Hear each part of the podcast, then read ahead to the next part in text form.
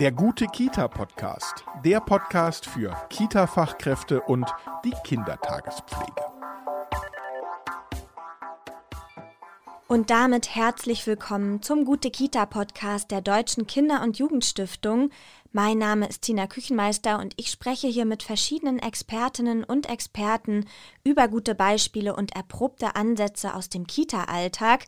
Das Ganze findet im Rahmen des Programms Impulse für gute Kita statt und in der heutigen Folge geht es um ein Thema, das uns wirklich alle betrifft und ohne dass wir diesen Podcast gar nicht hören könnten, denn die Rede ist von der fortschreitenden Digitalisierung. Längst ist diese auch in der frühkindlichen Bildung angekommen und Kinder haben immer früher Zugang zu digitalen Medien. Sie sind sozusagen schon Teil ihrer Lebenswirklichkeit. Und es ist deshalb umso wichtiger, die Kinder mit einzubeziehen, teilhaben zu lassen und ihnen auch den Wert von digitalen Medien zu zeigen. Diese Entwicklung beeinflusst und fordert natürlich auch die pädagogische Arbeit in den Kindertagesstätten und der Kindertagespflege. Für pädagogische Fachkräfte ist es daher unverzichtbar, sich mit der digitalen Bildung auseinanderzusetzen, Trotzdem fühlen sich viele Fachkräfte in diesem Themenfeld manchmal unsicher. Wir wollen deshalb mal schauen, welche Vorurteile es im Hinblick auf Digitalisierung und der digitalen Bildung gibt und wie diese abgebaut werden können. Und dafür habe ich wieder zwei ExpertInnen zum Gespräch eingeladen. Zum einen Herrn Benjamin Wockenfuß, er ist ausgebildeter Suchttherapeut, Social Media Manager und er ist Initiator und ehemaliger Projektleiter von DigiKids. Das ist ein Medienkompetenzprojekt, das bereits im Kindergarten ansetzt und seit April 2017 am Start ist. Und ihr Ziel ist es, Kinder zu befähigen, sich in den digitalen Lebensräumen souverän zu bewegen, ja, anstatt sich von ihnen beherrschen zu lassen. Hallo, Herr Wockenfuß. Hallo und vielen Dank für die Einladung. Und ich habe Doris Gießenberg zum Gespräch eingeladen. Sie leitet die Pinguin äh, Kindertagesstätte in Aurich, die 2020 den Deutschen Kita-Preis gewonnen hat. Hallo, Frau Gießenberg. Hallo in die Runde. Und ja, Frau Gießenberg, fangen wir doch direkt mal in der Praxis an. Ihre Kita ist sehr modern und Sie setzen digitale Medien in der Verwaltung als auch in der pädagogischen Arbeit mit den Kindern um. Und Sie und Ihre Kollegen und Kolleginnen beschäftigen sich also auch gezielt mit dem Thema Digitalisierung und digitale Bildung. Viele Fachkräfte haben ja in dem Bereich eher so ein bisschen Berührungsängste und sind vielleicht ein bisschen unsicher im Umgang. Und hier kommt jetzt ein gängiges Vorurteil als Einspieler. Die Kinder sind zu klein für digitale Bildung und verlieren die Lust am Spiel in der Natur. Ob das stimmt, das wollen wir jetzt gemeinsam herausfinden. Welche Rolle spielt denn Digitalisierung bei Ihnen in der Kita, Frau Gießenberg? Äh, schon eine recht große Rolle. Sie nimmt auch zunehmend Raum ein, äh, denn die Zeit gibt es einfach im Augenblick auch her das, was wir vor Jahren gedacht haben, dass wir noch Zeit dafür hätten, uns und die Kinder darauf vorzubereiten, das hat sich äh, in, dem, in den letzten zwölf Monaten schon alles sehr verändert. Ähm, wir sind aber schon vor Jahren angefangen, äh, darüber nachzudenken, was ist wichtig für uns in der Einrichtung. Wir haben das aufgesplittet zwischen Verwaltung, Mitarbeiter und Kinder.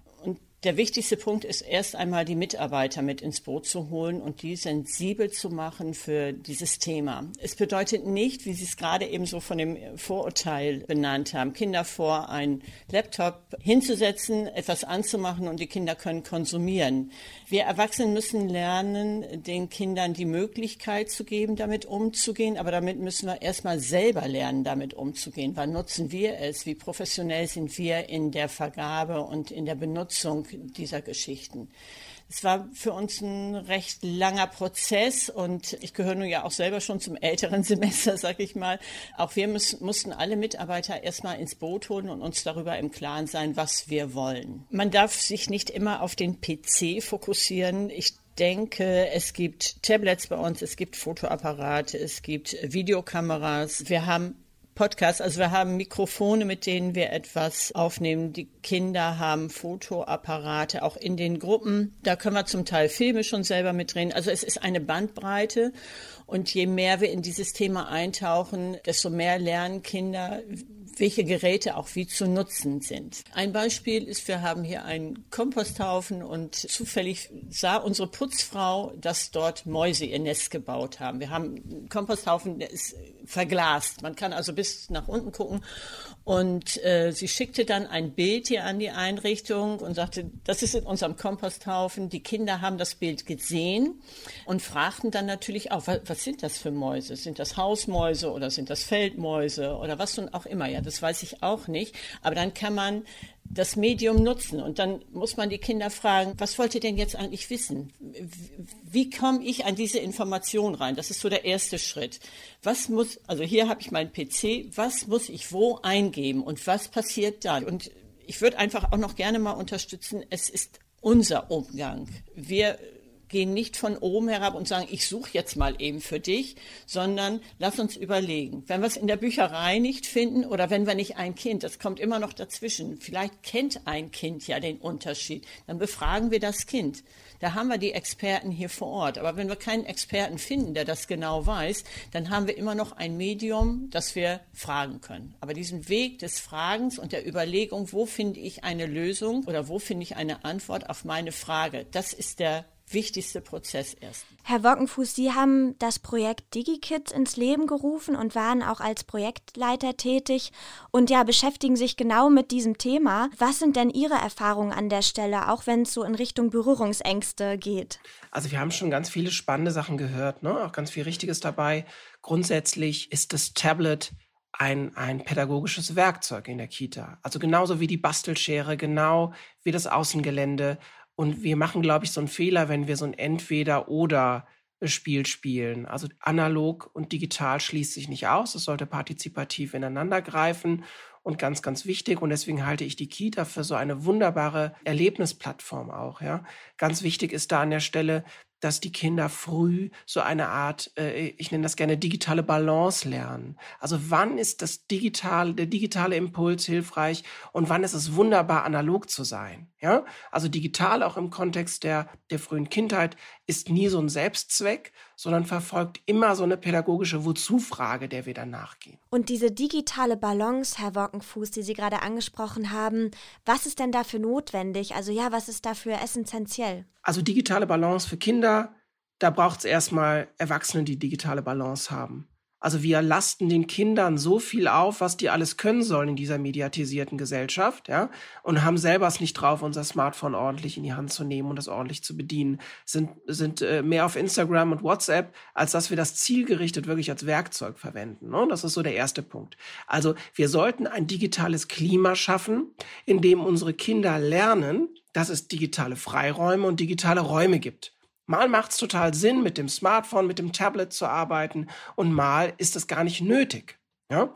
Äh, zum Beispiel in Essensphasen, in Vorlesephasen, in Erzählphasen. Also immer da, wenn wir so einen interpersonellen Austausch haben zum Beispiel, brauchen wir gar kein Tablet und kein Smartphone. Natürlich nicht. Und äh, wenn wir das erstmal uns selber die Frage stellen, wie stehen wir zu diesen Medien? Wie stehen wir zu digitalen Endgeräten und deren Benutzung im Alltag? Wenn wir die Frage für uns beantwortet haben, können wir wunderbare Vorbilder für unsere Kinder sein, in der Balance, in der Ausgewogenheit mit digitalen Medien arbeiten. Die Frage ist immer, ist das, was ich digital machen will, besser digital darzustellen oder nicht? Also ich möchte jetzt was malen. Kann ich das digital besser, als ich das mit Stiften und Papier könnte? Wenn ich die Frage nicht direkt beantworten kann, dann lohnt sich nochmal nachzudenken, ob ich überhaupt diesen digitalen Impuls brauche. Wenn wir aber eine Fotokollage machen von einem Ausflug oder was und wir wollen einen Comic selber bauen, da macht total Sinn, wir wollen ein Video schneiden oder was, ja? Da macht total Sinn, digitalen Impuls zu nehmen, digitale Anwendung zu nutzen. Und diese Frage, hat digital einen Mehrwert für mich in der pädagogischen Arbeit mit dem Kind, ist immer der Ausgang. Also ich kann das nur unterstützen, was äh, Sie gerade eben gesagt haben, weil wir Erwachsene sind A, auch Vorbilder. So wie wir mit den Medien umgehen, äh, so gehen wir auch ein Stück weit das weiter. Wie Eltern Medien auch vorgeben, so geben sie es auch an ihren Kindern weiter. Also der Erwachsene ist erstmal der Schlüssel, um alles weitere äh, aufzulösen. Das ist mir auch nochmal ganz wichtig. Darum war bei uns in der Einrichtung auch wichtig, dass wir erstmal als Mitarbeiter uns darüber im Klaren sind, wo und wann wollen wir was wie einsetzen. Dem einen fällt das eine leichter, zum Beispiel eine Podcast-Geschichte zu machen, dem anderen fällt es leichter, ein Video mit den Kindern aufzunehmen. Aber es geht immer erstmal bei, oder es fängt bei uns Erwachsenen an, dass wir wie Sie gerade eben auch schon sagten, hinterfragen, was wollen wir eigentlich? Wir haben vor kurzem hier einen großen Bildschirm oder einen Monitor bekommen für den Hortbereich, damit Kinder im äh, Schulalter lernen, wie gestalte ich eine Präsentation.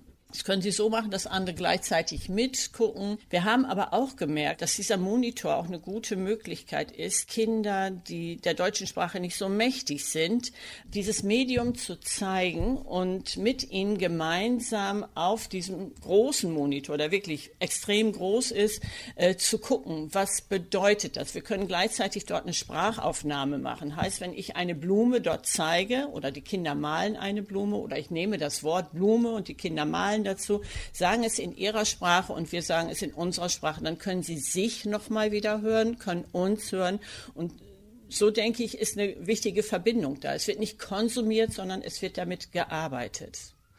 Jetzt haben wir schon äh, viel über die Kinder und auch die Fachkräfte gesprochen, aber es ist natürlich auch ganz doll wichtig, die Interessen und auch die Ängste der Eltern im Blick zu behalten. Und ein gängiges Vorurteil lautet, Eltern unterstützen digitale Bildung nicht, weil sie befürchten, ihre Kinder werden vor Tablets geparkt. Das hatten wir eben auch schon so ein bisschen im Gespräch, dass das äh, bei Ihnen in der Kita nicht so ist. Das klingt zumindest nicht so, Frau Gießenberg. Was glauben Sie denn, wo kommen denn solche Vorurteile her? Ja, ich sagte es gerade eben schon einmal. Die Eltern sind Vorbild. Und wenn Eltern die digitalen Medien auch zu ihrem eigenen Konsum nutzen, um einfach sich nur berieseln zu lassen, um ständig bei WhatsApp da zu sein, wenn die den Kinderwagen schieben und sie haben ein Smartphone in der Hand, äh, statt mit den Kindern nach links und rechts zu gucken, dann sind das wahrscheinlich auch die Eltern, die Sorge haben, dass ihr Kind dann nur konsumiert. Wenn ich hier Eltern habe, die vielleicht auch etwas sorgsamer damit umgehen und mit ihren Kindern gemeinsam was weiß ich, bei Wikipedia einen, einen Begriff suchen oder mit ihren Kindern gemeinsam ein Spiel spielen äh, und nicht Kinder einfach nur äh, zu Hause auch vor solchen Sachen parken, dann haben die eine andere Einstellung dazu. Herr Wockenfuß, wie ist das denn aus Ihrer Sicht? Also welche Rolle spielt die Zusammenarbeit äh, mit den Eltern, um da vielleicht auch diese äh, Vorurteile äh, oder sie zu entkräften? Mhm. Ja. Also eine ganz wichtige Rolle, ne? Also wir, wir haben ja die Trias äh, Familie, Kind und Kita als Institution oder Kindergarten und alle drei müssen zusammenarbeiten. Ja, äh, deswegen finde ich diesen Begriff digitaler Klimawandel auch auch auch griffig, weil er uns alle betrifft, groß und klein und und institutionell geprägt und nicht institutionell geprägt. Bei dem Bild der Eltern würde ich so ein bisschen vielleicht differenzieren. Ich unterstelle erstmal allen Eltern, dass sie das Beste fürs Kind wollen. Wir sind aber eben auch in einer Phase, wo wir wo wir Digitalität oder die Kultur der Digitalität, die Kulturtechniken, die damit verbunden sind, ja nirgendwo gelernt haben. Also Schreiben, das lernen wir, die Alten bringen das den Jungen bei. Äh, wie man, wie man Wasser kocht, wie man von einem Mammut abhaut oder irgendwas, ja. Alles haben uns die Alten beigebracht, wir haben das gelernt und es irgendwann selber den Jungen weitergegeben. Bei der Digitalität ist es nicht möglich. Also ich richte die die E-Mail-Konten für meine Eltern ein. Ja, also die Jungen, also bin jetzt nicht mehr ganz so jung, aber die Jungen transportieren das an die Eltern. Wir haben also so einen Paradigmenwechsel und das trifft natürlich auch die Kita-Eltern. Und die haben ja nicht ganz Unrecht, wenn sie sagen, okay, das Smartphone, das Tablet ist potenziell eine Quelle der Ablenkung. Genauso glaube ich, gibt es Präsenzphasen mit digitalen Medien, wo es völlig okay ist, digitale Medien zu nutzen.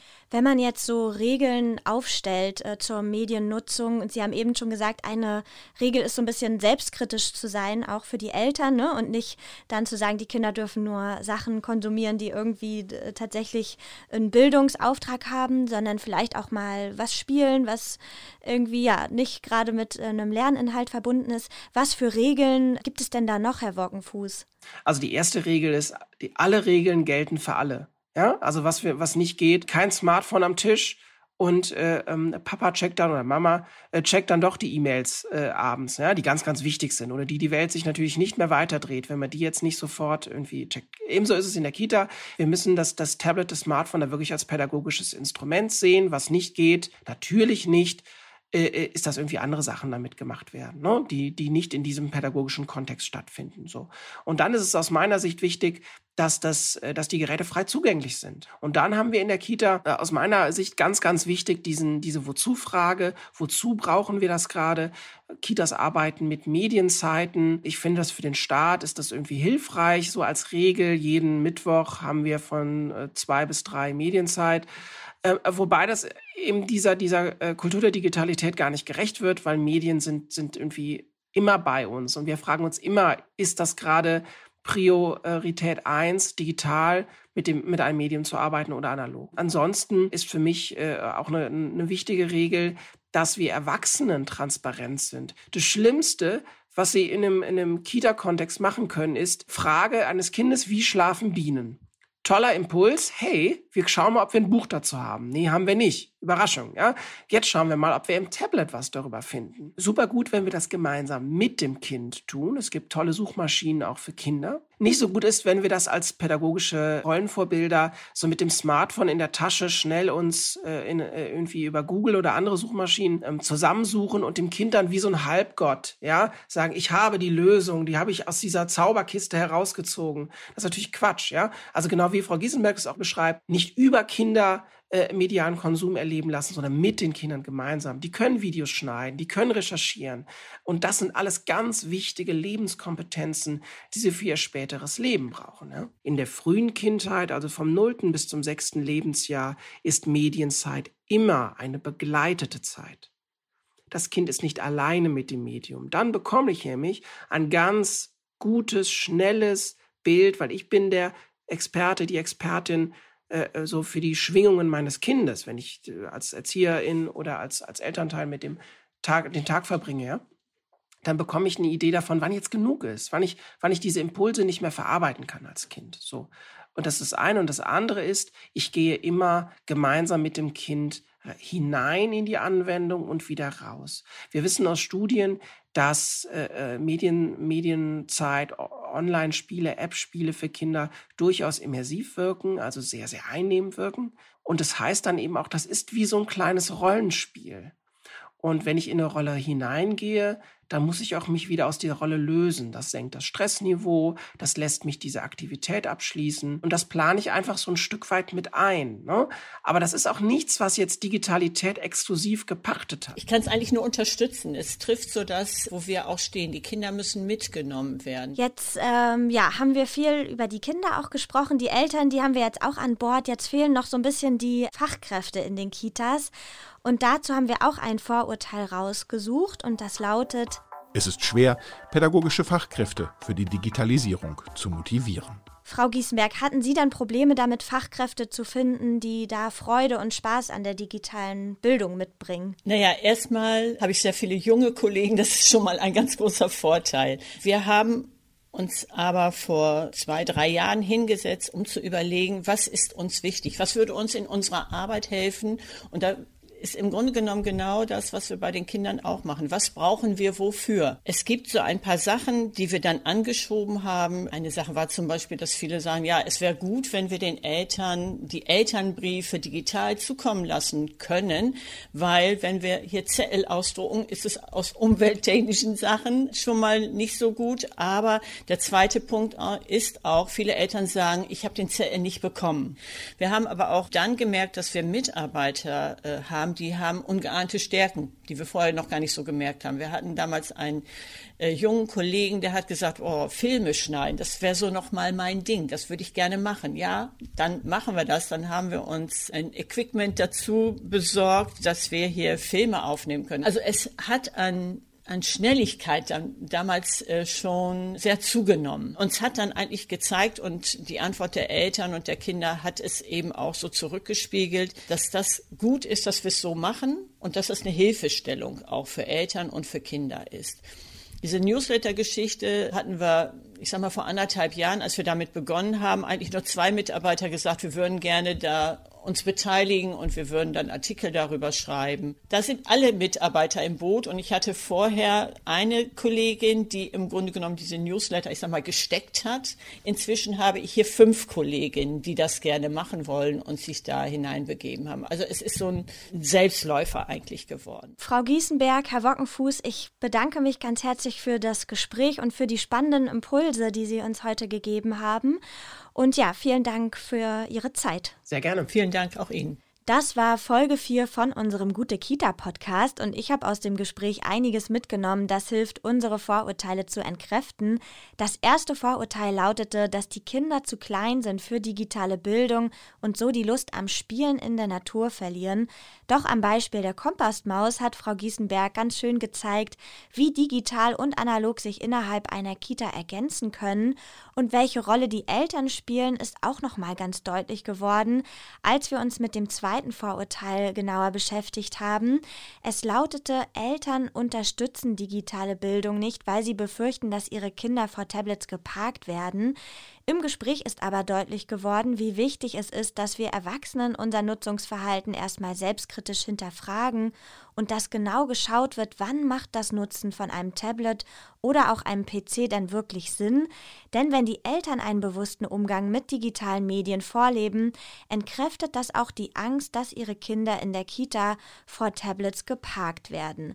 Zudem ist ein transparenter Umgang der Kita natürlich wichtig und es hilft auch den Eltern dann Wege der digitalen Bildung nachzuvollziehen und sich mit ihnen vertraut zu machen. Das dritte Vorurteil lautete, es ist schwer, pädagogische Fachkräfte für die Digitalisierung zu motivieren. Doch am Beispiel der kleinen Videos, die einer ihrer Mitarbeiter gedreht hat und auch am Beispiel des digitalen Newsletters konnte Frau Gießenberg deutlich machen, dass ihre Mitarbeiter und Mitarbeiterinnen durchaus motiviert sind und wie wichtig es auch ist, individuelle Interessen und Fähigkeiten sichtbar zu machen und zu fördern. Impulse für gute Kita ist ein Programm der Deutschen Kinder- und Jugendstiftung und wird vom Bundesministerium für Familie, Senioren, Frauen und Jugend gefördert. Im Rahmen von unserem Impulse für gute Kita-Programm finden Sie übrigens noch mehr Tipps und Anregungen zum Thema Beteiligung und Partizipation. Schauen Sie doch zum Beispiel mal bei unserem Gute Kita TV vorbei oder lesen Sie unser gute Kita-Know-how. Mein Name ist Tina Küchenmeister und ich freue mich, wenn Sie bei der nächsten Folge wieder dabei sind. Der gute Kita-Podcast, der Podcast für Kita-Fachkräfte und die Kindertagespflege.